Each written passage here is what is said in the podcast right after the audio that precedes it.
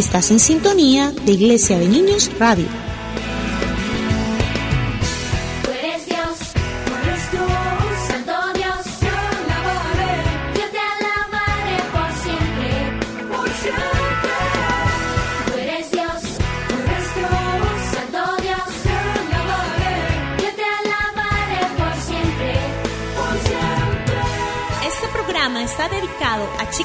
Que les gusta aprender y vivir grandes aventuras.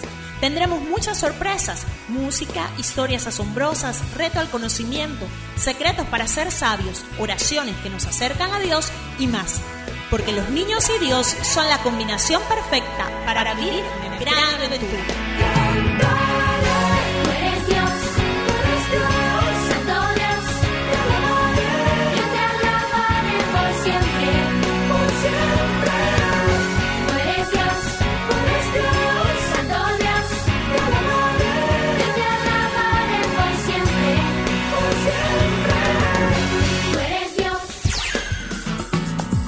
Todos bienvenidos a Iglesia de Niños Radio. Estamos muy emocionados de que puedas escucharnos y confiamos en Dios de que Él mismo nos estará enseñando cosas muy buenas para cada uno de nosotros. Así que sin importar la edad que tengas, te invitamos a alegrarte con nosotros a orar, cantar y aprender de la palabra de Dios en la mejor compañía. Nuestra compañía y mejor aún, en la compañía del Espíritu Santo súper capaz, con quien nos conectaremos ya mismo, repitiendo, yo soy, yo soy como una casa, como una casa. Y en mí vive, y en mí vive el Espíritu Santo, el Espíritu Santo. Y te invitamos, y te invitamos, Espíritu Santo, Espíritu Santo, a este lugar, a este lugar. Qué bueno que hayas repetido con nosotros este súper llamado a súper capaz, porque ahora, sin importar el lugar donde estés, es como si estuviéramos todos juntos. Claro que sí porque el Espíritu Santo, súper capaz, nos une con su poder. Él está allí contigo y aquí conmigo. Y conmigo. Y con cada uno de los que participamos en Iglesia de Niños Radio. Y la mejor noticia es que tú también puedes participar en esta super programación. ¿Y cómo? Pues orando, cantando y prestando mucha atención para así aprender la palabra de Dios.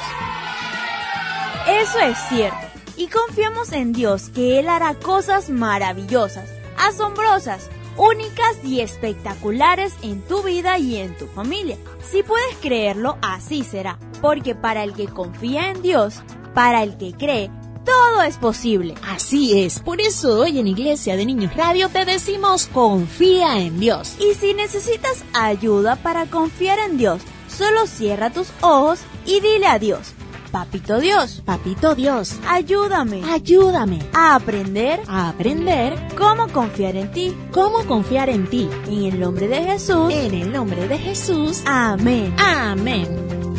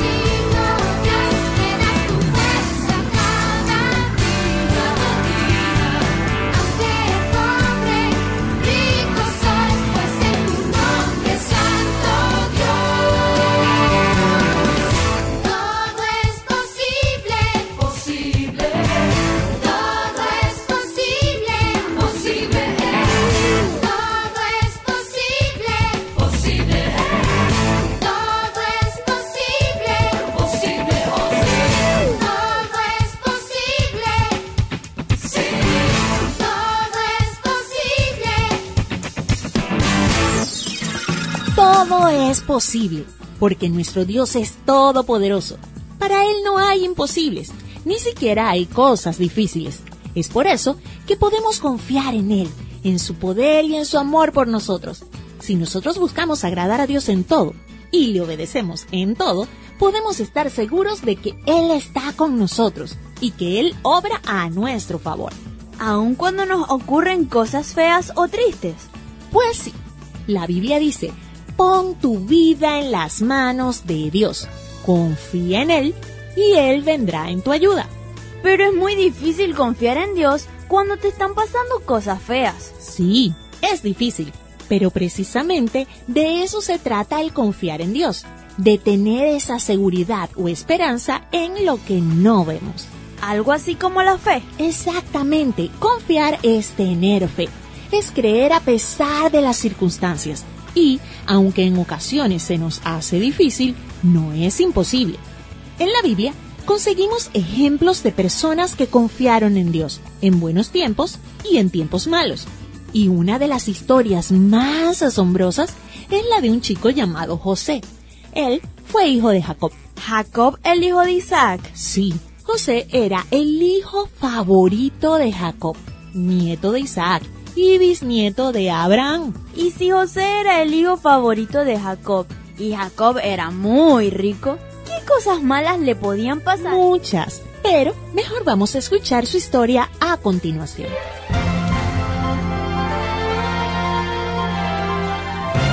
Historias asombrosas.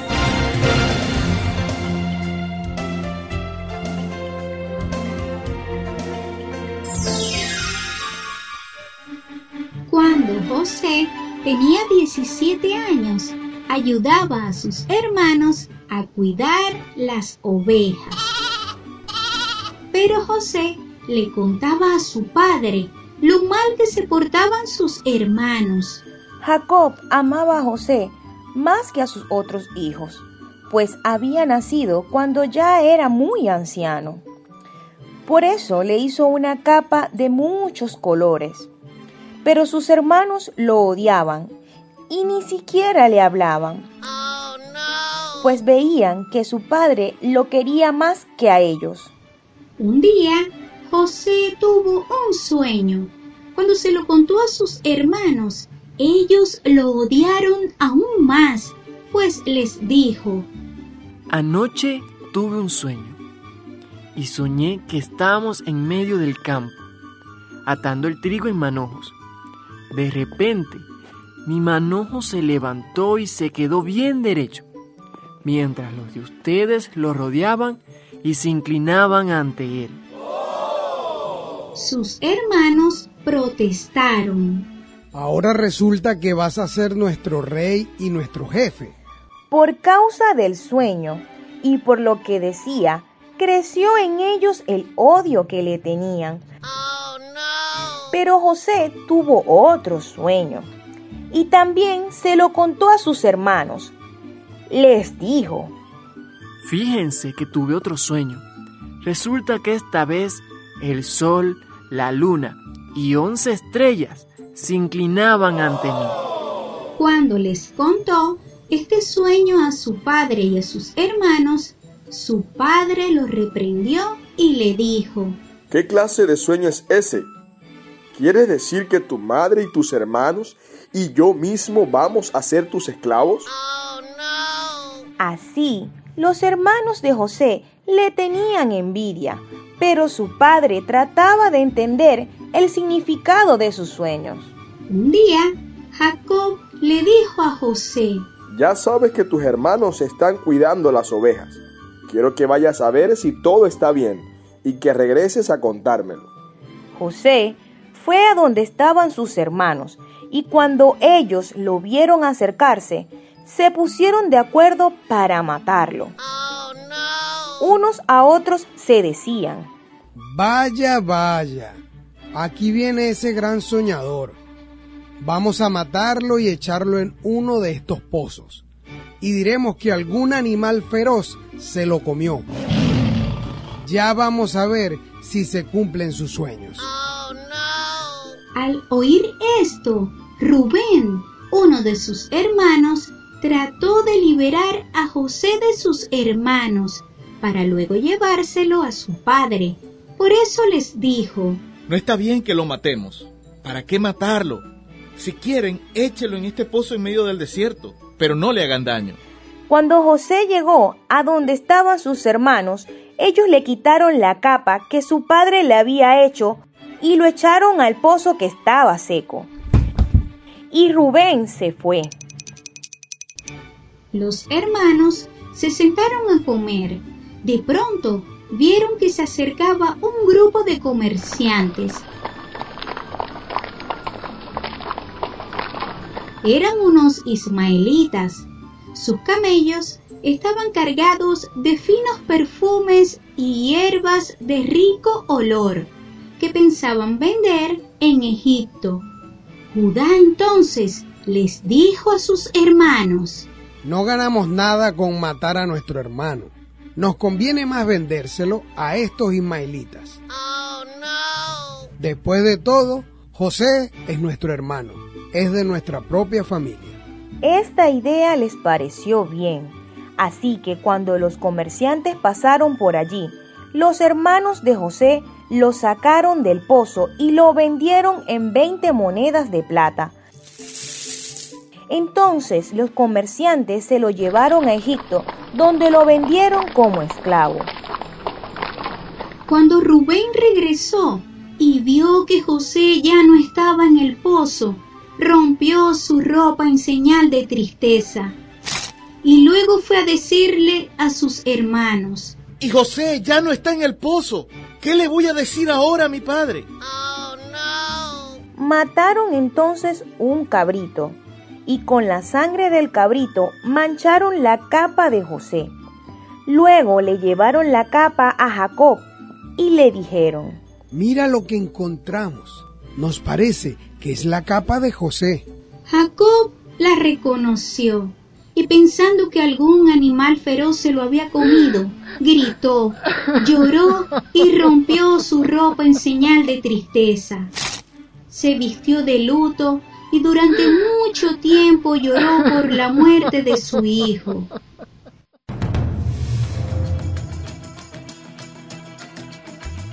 Cuando los comerciantes llevaron a José a Egipto, lo compró Potifar, que era oficial del rey y capitán de su guardia. Potifar vio que Dios ayudaba a José y hacía que todo le saliera bien. Por eso trató amablemente a José, lo puso a cargo de su casa y de todo lo que tenía.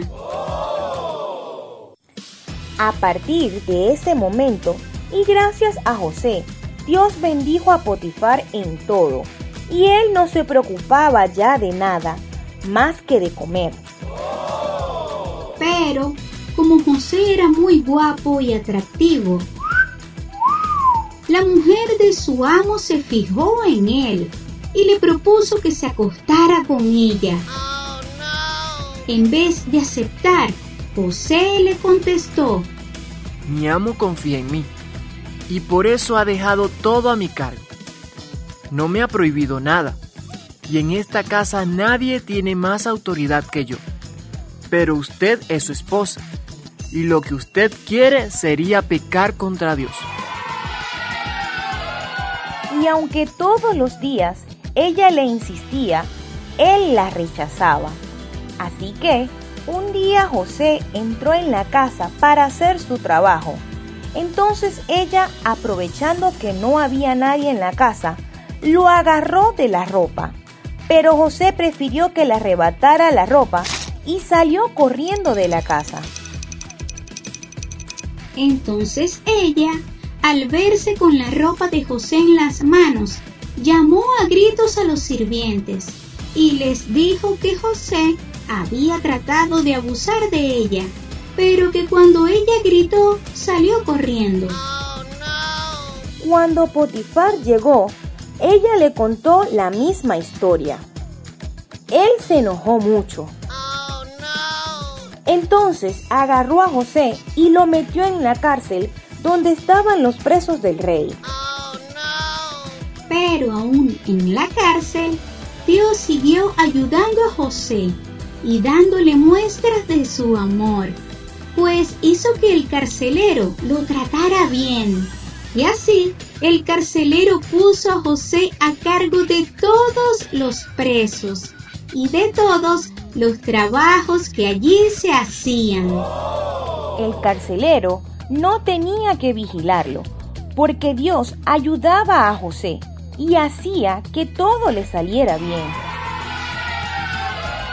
Algún tiempo después, el jefe de los coperos y el jefe de los panaderos ofendieron al rey de Egipto, y el rey se enojó mucho y los puso en la cárcel donde José estaba preso.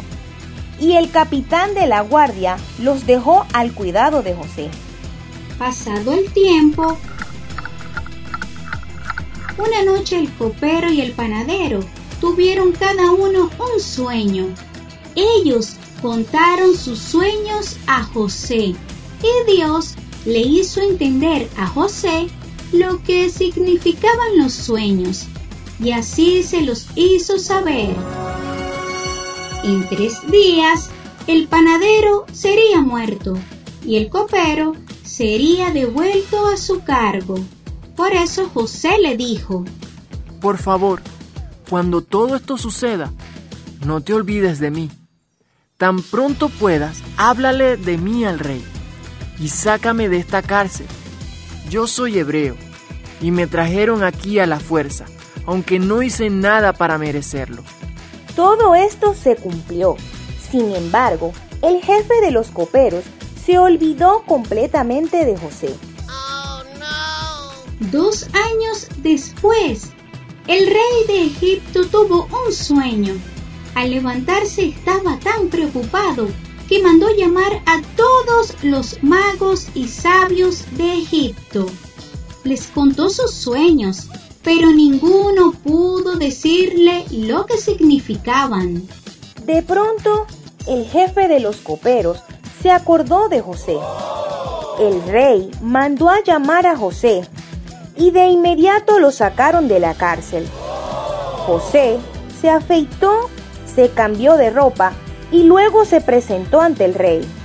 El rey le contó sus sueños y Dios le hizo entender a José lo que significaban los sueños y así se lo hizo saber al rey.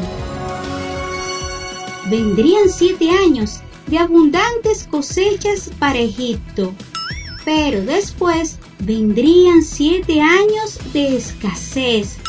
Así que el rey debería escoger a alguien que se encargara de administrar las cosechas para que Egipto no pasara necesidades. Y decidió escogerme a mí. Él me dijo, Dios te ha dado a conocer todo esto. Y eso quiere decir que no hay nadie tan sabio e inteligente como tú. Por eso, a partir de este momento quedas a cargo de mi palacio y de todo mi pueblo. Todos en Egipto tendrán que obedecerte. Solo yo tendré más poder que tú, porque soy el rey. Dios le dio mucha sabiduría a José. Él logró almacenar tanto grano en grandes depósitos que no solamente pudieron sobrevivir los egipcios, sino también todos los países que llegaron a comprarle alimentos para poder vivir.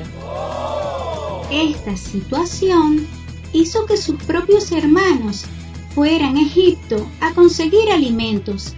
Ellos se tuvieron que postrar ante el gobernador de Egipto, es decir, ante José, tal cual como lo había soñado cuando era solo un jovencito. Cuando José los reconoció, decidió comprobar si se habían arrepentido de lo que le habían hecho. Así fue como José los perdonó y se reconcilió con ellos. También mandó a traer a su padre Jacob, quien lloró de alegría al ver a José con vida. José invitó a su papá y hermanos a vivir en Egipto. Y por órdenes del rey, les entregó los mejores terrenos de Egipto. Y fue así como el pueblo de Israel se estableció en Egipto. Niños, Papito Dios transformó todos los problemas que tuvo José en cosas buenas. Y pudo hacerlo porque José nunca dejó de obedecer a Dios y de confiar en Él. Por eso, hoy en Iglesia de Niños Radio, te decimos a ti también, confía en Dios.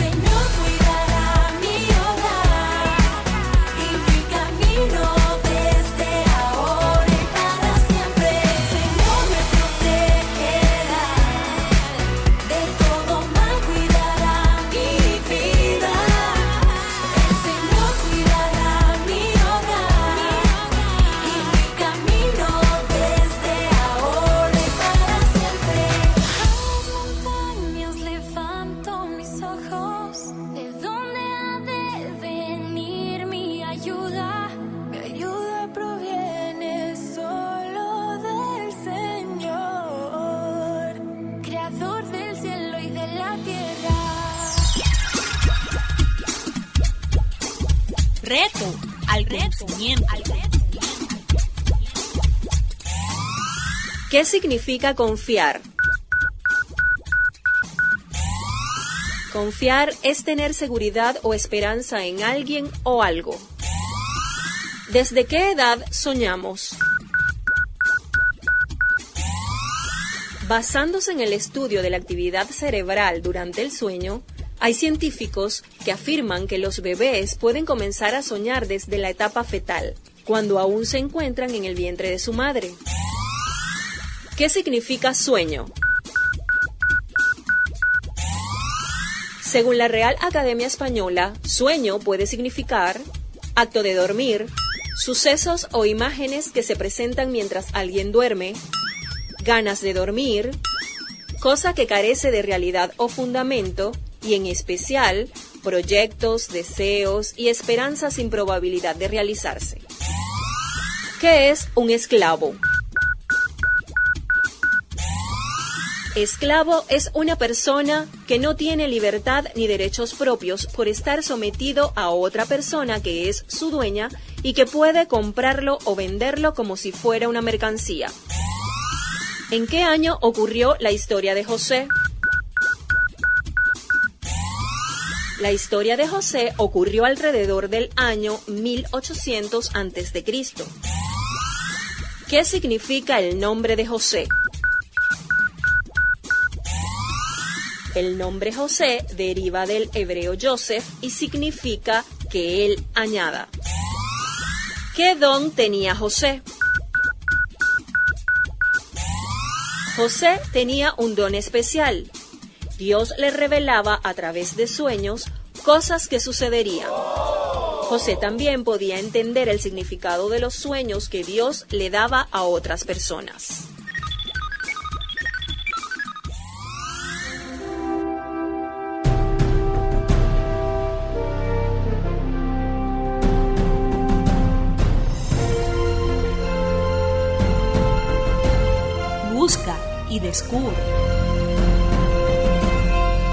Niños, soy la Biblia, la palabra de Dios, y hoy descubrirán en mis páginas dos datos muy importantes para quienes confían en Dios. El primero está en el libro de Salmos, capítulo 37 y verso 5. Allí dice, pon tu vida en las manos de Dios, confía en Él y Él vendrá en tu ayuda.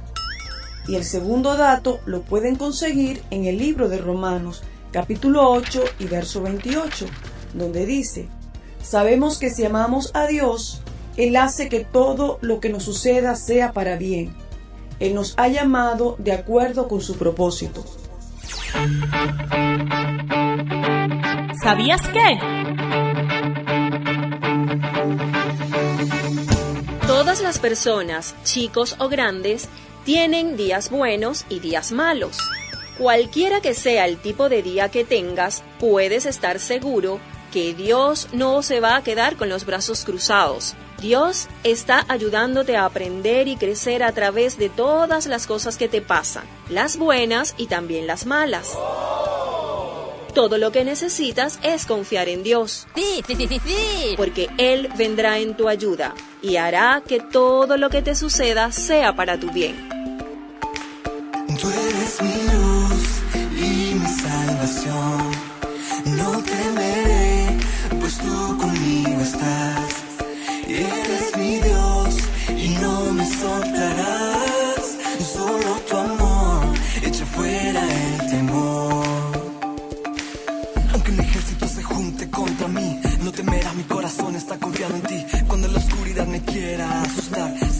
Mano de poder siempre me sostendrá. Tú me proteges y me defiendes. Con tu espíritu mi corazón enciendes. Tú siempre, siempre me darás de tu protección. Me esconderás en lo profundo de tu corazón. Oh,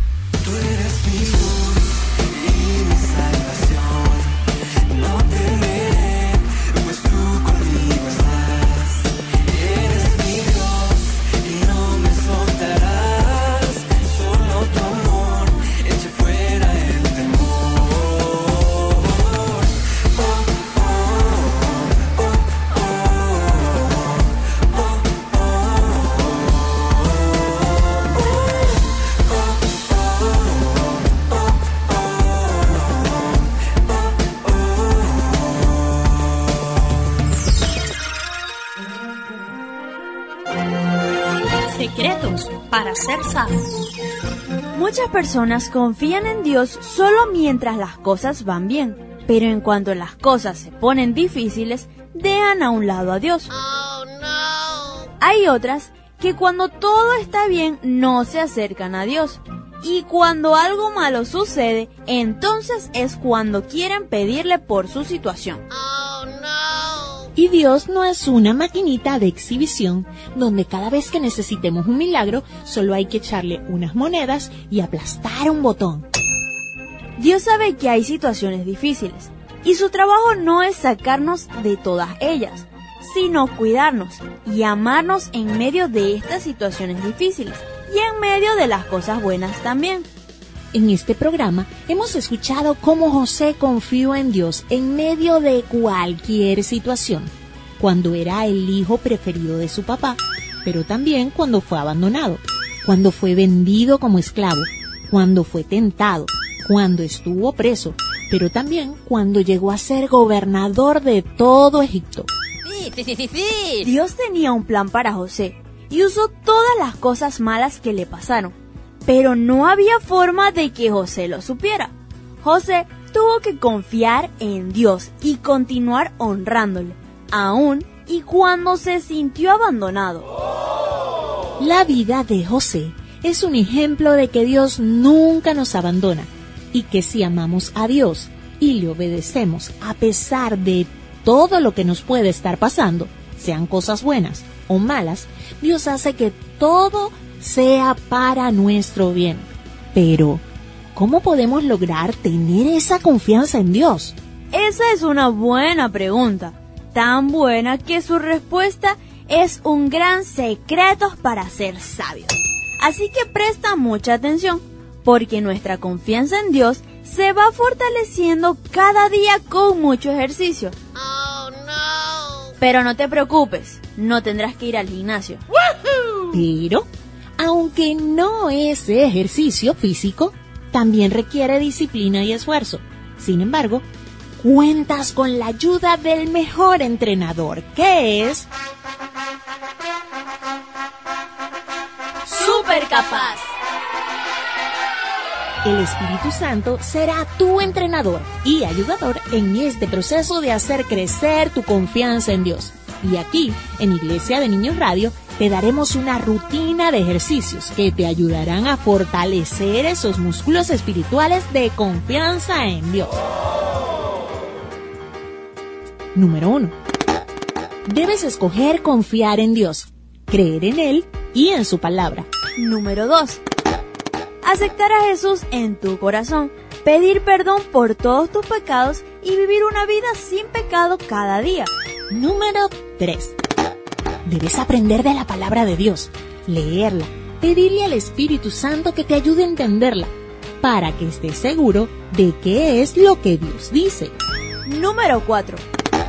Obedecer la palabra de Dios en todo. Número 5. Recordar la palabra de Dios pensar en ella todo el tiempo, en tiempos buenos y los malos. Cuando sean tiempos buenos, las aprendes para conocer más. Y cuando vienen tiempos malos, recuerdas lo que aprendiste antes y viene el siguiente paso. Número 6. Orar, hablar con Dios, decirle cómo te sientes, pero también decirle que tú confías en lo que dice su palabra y por eso le pides a Él que es tu Padre Celestial. Número 7 debes declarar la palabra de Dios. Es decir, te la repites a ti mismo. Y, aunque parezca loco, se la repites también al problema. Por ejemplo, si estás enfermo, te repites. La Biblia dice que por las heridas que le hicieron a Jesús, yo soy sano. Y le dices al dolor de cabeza, tú te vas en el nombre de Jesús, porque Él ya llevó en su cuerpo todas mis enfermedades. Es como hemos aprendido antes. No le digas a Dios lo grande de tu problema. Dile a tu problema lo grande que es Dios. Siguiendo todos estos pasos, te aseguramos que tu confianza en Dios irá creciendo cada día. Y cuando vengan los tiempos difíciles, podrás recordar la palabra de Dios y activar tu confianza en Él.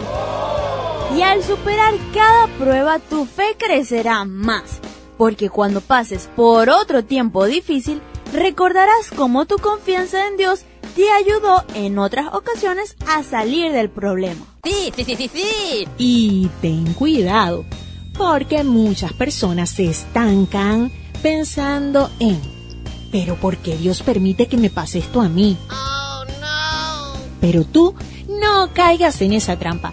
No dejes de confiar en Dios. Vivimos en un mundo malo, lleno de pecado. Jesús lo sabía. Por eso nos dijo que en este mundo tendríamos aflicciones. Él también las tuvo. Pero que podemos confiar en Dios. Porque Jesús venció en la cruz para que nosotros pudiéramos estar cerca de Dios. Y con su poder enlace que todo lo que nos suceda sea para nuestro bien. Por eso yo escojo confiar en Dios, aun y cuando las cosas se pongan difíciles. Y si tú quieres lo mismo, repite en oración.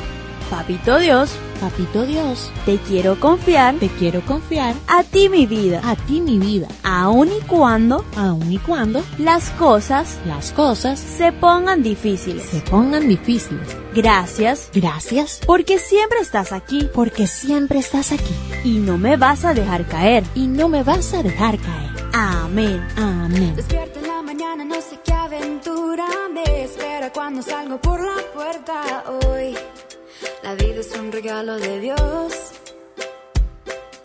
Tomado de tu mano, nada me da temor. Venga lo que venga, listo estoy. Tú eres mi canción.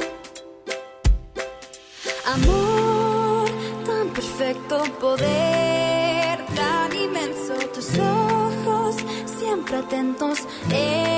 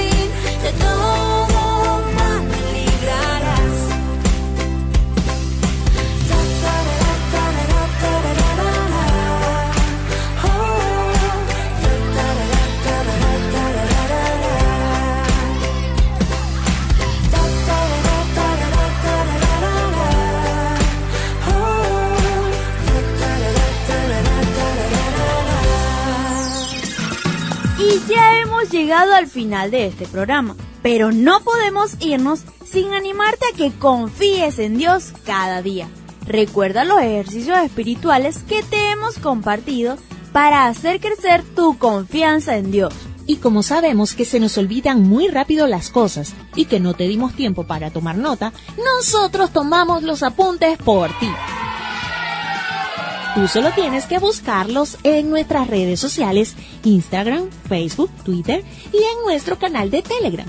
donde nos encuentras como Iglesia de Niños JS. Pero si quieres tomar tus propios apuntes o simplemente quieres volver a escuchar este o cualquiera de nuestros programas anteriores, además de Telegram puedes escucharnos en Castbox o Google Podcast.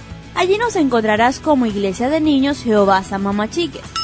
También puedes compartir el audio y toda la información con otras personas, que al igual que a ti y a mí, les haría bien aprender a confiar en Dios. Y ahora sí, terminamos agradeciendo a Dios que nos permitió llegar hasta ti hoy y confiamos en Él que pronto lo volveremos a hacer. Y recuerda, no le digas a Dios lo grande de tu problema, dile a tu problema lo grande que es Dios. Tú eres Dios. Chao niños.